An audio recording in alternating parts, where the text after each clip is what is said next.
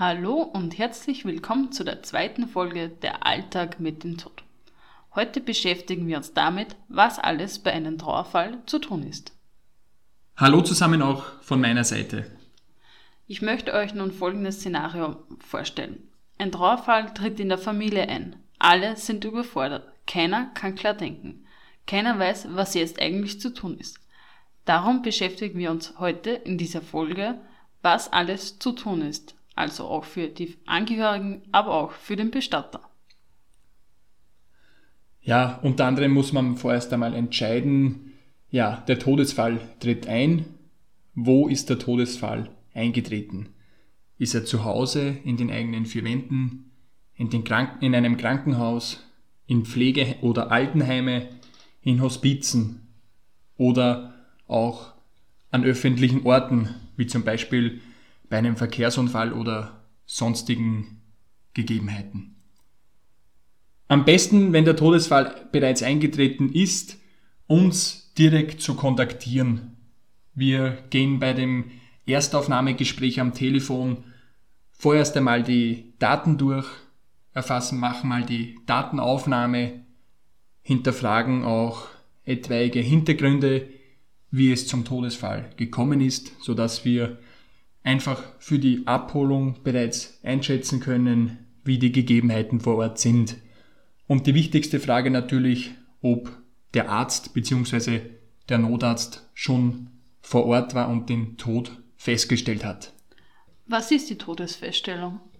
Ja, also die Todesfeststellung darf nur ein befugter Arzt machen. Das ist unter anderem oft der Hausarzt, weil die Familie den Hausarzt direkt bei einem Todesfalleintritt kontaktiert oder bezieh beziehungsweise der Notarzt oder auch öffentliche Ärztedienste. Der, die Todesfeststellung ist grundsätzlich immer vom Notarzt oder vom Arzt ausgestellt und zeigt eine Nulllinie auf einem EKG an und das ist sozusagen die Todesfeststellung und wird vom äh, unterzeichneten Arzt bestätigt. Grundsätzlich äh, machen die, wie ich schon gesagt habe, die Todesfestst Todesfeststellungen oft der Hausarzt bzw. der Notarzt. Es kommt immer oft auf die Hintergründe drauf an, warum der Verstorbene verstorben ist. Zum Beispiel bei einem plötzlichen Tod, bei einem Herzinfarkt kommt halt meistens noch der Notarzt zum Haus und macht Reanimationsversuche und ja, falls diese leider, falls immer das, was leider immer wieder vorkommt, aussichtslos sind, dann stellt der dann im Zuge dieses, dieses eingetretenen Todes die Todesfeststellung aus. Und falls es ein normaler Haussterbefall ist und die Familie kontaktiert den Hausarzt und der Hausarzt ist aufgrund von Urlauben oder sonstigen Verhinderungen nicht erreichbar, dann gibt es normalerweise immer Stellvertreterdienste. Diese sind meistens in den regionalen Zeitungen im Serviceteil ersichtlich. Da sieht man dann, welche Vertretungsärzte für diesen jeweiligen Hausarzt in der Gemeinde zuständig sind. Oder man versucht es einfach am Haupttelefon bei der Ordination des Hausarztes. Da stehen dann meistens Informationen am Tonband, wer für ihn momentan die Vertretung macht und auch wie lange. Also kurz zusammengefasst, entweder macht die Familie das direkt, also die Familie nimmt direkt mit dem Hausarzt Kontakt auf, aber auch der, der Bestatter kann auch, falls er wünscht, mit einem Arzt Kontakt aufnehmen. Natürlich, das ist einfach ein Service für uns, weil wir wollen einfach schauen, dass die Familie einfach so wenig Belastung wie möglich hat. Und wenn die Familie wirklich nichts anfangen kann mit dieser Situation, dann nehmen wir das natürlich gerne in die Hand und verständigen einen zuständigen Arzt. In Krankenhäusern macht, machen die, macht die Todesfeststellung natürlich der, die Ärzte vor Ort, also in der Krankenhausanstalt. Und in Pflegeheimen gibt es meist einen eigenen Betreuungsarzt, der diesen Tod dann auch feststellt. Genau. Äh, nun zur Totenbeschau. Genau, das ist unser nächster Punkt, weil wir jetzt gerade bei diesen Totenfeststellungen, Untersuchungen sind. Die Totenbeschau ist die zweite ärztliche Untersuchung unabhängig von der ersten Feststellung und in dieser Totenbeschau wird dann nochmals genauer auf die Todesursache eingegangen. Diese Totenbeschau darf nicht jeder Arzt machen. Also das heißt, äh, grundsätzlich ist das so verankert, dass die Totenbeschau ein Arzt, der von dem jeweiligen Sterbeort bestellt ist, durchführt. Jede Gemeinde hat einen bestellten Totenbeschauarzt, ist aber halt oft gleichzeitig der Hausarzt. Kommt halt immer wieder vor. Ist klar, weil so viele Ärzte hat. Es gibt nicht Gemeinden, die was mehr so viele verschiedene Ärzte haben. Das ist meistens in kleineren Gemeinden dasselbe. Und dieser Totenbeschauarzt, wie gesagt, geht auf die nähere, genauere Todesursache ein und kann natürlich entscheiden, ob eine Obduktion zum Durchführen ist oder nicht. Ja, und diese Obduktion natürlich kann er nicht einfach per, äh, per Spaß durchführen. Das muss schwerwiegende Gründe haben, wie zum Beispiel, wenn halt die natürliche Todesursache, wenn man es jetzt so sagen kann, nicht genau festgestellt werden kann, warum diese Person jetzt verstorben ist. Und man will halt dieser Ursache auf, den, auf die Spur gehen und es nochmals kontrollieren und bestätigen lassen. Und im Zuge dieser Totenbeschau, falls jetzt einmal keine Obduktion durchgeführt werden muss, wird das Totenbeschauformular von diesem Beschauarzt ausgefüllt, uns ausgehändigt. Mittlerweile geht es schon oft digital, dass es der Arzt direkt an die verschiedenen Behörden und Ämter weiterschickt. Ansonsten, wie gehabt, äh, machen wir diesen Weg und bestellen dann mit dieser Anzeige des Todes, die uns der Totenbeschauarzt ausfüllt, die Sterbeurkunde. Also sozusagen, nochmals leicht erklärt, um überhaupt zu einer Sterbeurkunde kommen zu können, benötigen wir dieses originale Dokument dieses Beschauarztes. Nach dem Erstgespräch, also den, die telefonische Aufnahme, kommt es je nach Szenario darauf an, ob die Abholung dann gemacht wird. Also wenn wer zu Hause verstirbt, dann wird natürlich die Abholung gemacht. Oder zum Beispiel, wenn ein Krankenhaus oder Pflegeheim äh, stirbt, dann die Überführung. Aber nun zur Abholung zu Hause äh, gibt es auch wie folgt verschiedene Szenarien. Natürlich, also die Abholung zu Hause erfordert ein gewisses Feingespür. Wie gesagt, für uns ist es wichtig, der Familie nochmals Zeit zu geben, sich persönlich zu verabschieden. Also Zeit zu geben, sich persönlich zu verabschieden vom Verstorbenen. Das heißt, wir kommen nicht sofort, wir besprechen mal mit der Familie, wie dringend es ist, ja, oder ob sie noch ein bisschen Zeit für sich benötigen. Wir erklären das auch der Familie. Wir wollen, dass wir sie nicht unter Druck setzen möchten. Wir wollen ihnen die Zeit gewähren. Und das soll einfach einen, eine gute Wirkung auf die Angehörigen äh, haben, unter anderem, dass die Familie sich, dass das Psychische, diese Trauerbewältigung ins Rollen beginnt, dass das funktioniert, dass sie wirklich Zeit haben, dass sie sich nochmals austauschen können zu Hause, in den eigenen vier Wänden, ja, wo sie nochmals Ruhe haben. Und dann machen wir uns natürlich die Zeit aus, wann wir kommen. Oft sagen sie ja in der nächsten halben Stunde oder Stunde, wie auch immer. Und wir machen dann die würdige feierliche Abholung vom Haus. Wenn für manche Angehörige natürlich das Abschiednehmen zu Hause nicht möglich ist, aufgrund beruflicher Wege, weil sie gerade unterwegs sind, natürlich kann man den Verstorbenen jetzt nicht äh, ein, zwei Tage zu Hause liegen lassen. Ja, das bedarf dann noch besonderen Voraussetzungen, dass man das machen kann. Dann bieten wir natürlich diesen betroffenen Angehörigen nochmals an, sich vom lieben Verstorbenen in einer angenehmen und geschützten Atmosphäre zu verabschieden. Und das ist in, unseren, in unserer hauseigenen Abschiedsräumlichkeit gewährleistet, wo dann ein Termin ausgemacht wird und die Familie kann dann so lange beim Verstorbenen in diesem Raum bleiben, solange es für sie halt wichtig ist und solange sie halt brauchen. Und in diesem Abschiedsraum ist der Verstorbene dann meist bereits angekleidet und in dem eigentlichen Sarg eingebettet.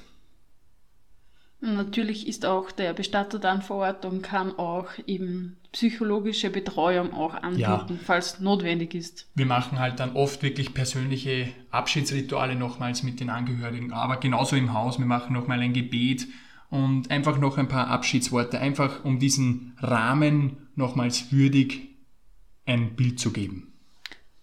Vor dem Beratungsgespräch, was ist äh, von der Familie alles zu bereitzustellen? Ja, genau, also das machen wir meistens beim Erstaufnahmegespräch, bei der, beim Ersttelefonat sozusagen oder wenn wir vor Ort sind, beim Haus zum Beispiel, besprechen wir, was wir benötigen, sprich die persönlichen Dokumente des Verstorbenen. Das sind grundsätzlich wie üblich eine Geburtsurkunde, ein Nachweis der Staatsbürgerschaft, eine Heiratsurkunde im Falle, dass der Verstorbene verheiratet ist. Wenn diese verheiratete, wenn der Ehepartner bereits verstorben ist, benötigen wir auch ein, eine Sterbeurkunde vom verstorbenen Ehepartner. Und wenn der Verstorbene geschieden ist, wenn eine Scheidung zu Lebzeiten durchgeführt wurde, dann gibt es meistens einen, einen gerichtlichen Beschluss einer Scheidung und diesen benötigen wir sonst auch dann noch für, die, für das Standesamt. Weiters benötigen wir dann natürlich eine dementsprechende Bekleidung und ein Foto für die Pate und für den allgemeinen Trauerdruck. Dann kommt es eigentlich zum Organisations- und Beratungsgespräch. Bei einem Beratungsgespräch werden nochmal alle Daten durchgegangen vom Verstorbenen sowie von den Angehörigen und es wird natürlich besprochen, wie die Trauerfeier ablaufen soll, ob jetzt kirchlich, alternativ oder individuell. Auch, wel auch welche Bestattungsform erwünscht ist. Da gibt es auch nämlich ein paar verschiedene. Ja, unter anderem, es gibt laut Bestattungsgesetz ist es so, dass es genau zwei Bestattungsformen gibt. Das ist die Erd- und die Feuerbestattung. Die Erdbestattung unter anderem ist definiert nur die Bestattung, die Beisetzung eines Sarges in die Erde. Und die Feuerbestattung ist die Verbrennung des Sarges, wie es das Wort Feuerbestattung halt schon sagt. Und im Zuge der Feuerbestattung gibt es dann noch viele Bestattungsarten, Alternativen und auf diese gehen wir dann in einer eigenen Folge nochmals genauer ein. Was organisiert die Bestattung noch alles im Hintergrund? Ja, also wenn einmal die, das Organisationsgespräch abgeschlossen ist, das dauert im Grunde im Schnitt circa eineinhalb bis zwei Stunden und im Zuge dieses äh, Beratungsgespräches bestellen wir dann alle Ämter und Behörden, die zuständig sind und darüber informiert werden müssen, wenn eine Person in dieser, dieser Gemeinde bzw. in dem jeweiligen Bezirk verstirbt. Wir bestellen, wie gesagt, die Sterbeurkunde vom Standesamt, bestellen Pfarrämter für kirchliche Trauerfeiern oder Trauersprecher oder natürlich kontaktieren wir äh, andere diverse Religionsgemeinschaften auch, äh, wenn andere äh, Konfessionen äh, als Todesfall bei uns vor Ort sind. Wir kümmern uns um die Blumenarrangements, wenn die Familie das direkt über uns machen will. Wir arbeiten dann mit den regionalen Gärtnern zusammen, haben zu allen Gärtnern einen guten Kontakt, also das läuft meistens sehr unkompliziert. Wir kümmern uns um die Friedhofsangelegenheiten, sprich vom Grabaushub bis zum Steinmetz, alles was halt da anfällt.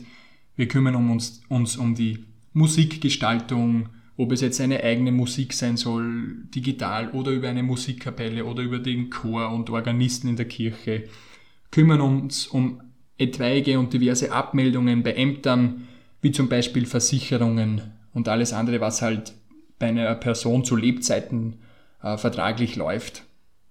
Und natürlich ein großer Teil unseres Leistungsbereiches ist natürlich auch der Trauerdruck, sprich Paten und die kleinen Gedenkbilder. Die Paten sind eher in Österreich typisch, das sind meistens die A4-Zetteln, die meistens irgendwo in den Schaukästen ausgehängt sind, wo ein Foto des Verstorbenen ersichtlich ist mit dem Namen und den Eckdaten, wann er verstorben ist und natürlich eine Information, wann und wo eine Trauerfeier stattfinden wird. Genau, das sind so jetzt einmal die äh, die Eckpunkte unserer organisatorischen Prozessreihe. Und das Endergebnis von diesen organisatorischen Dingen ist eigentlich die Trauerfeier. Sozusagen das Endprodukt von einem umfangreichen Organisator organisatorischen Prozesses. Genau. Das war Gut erklärt.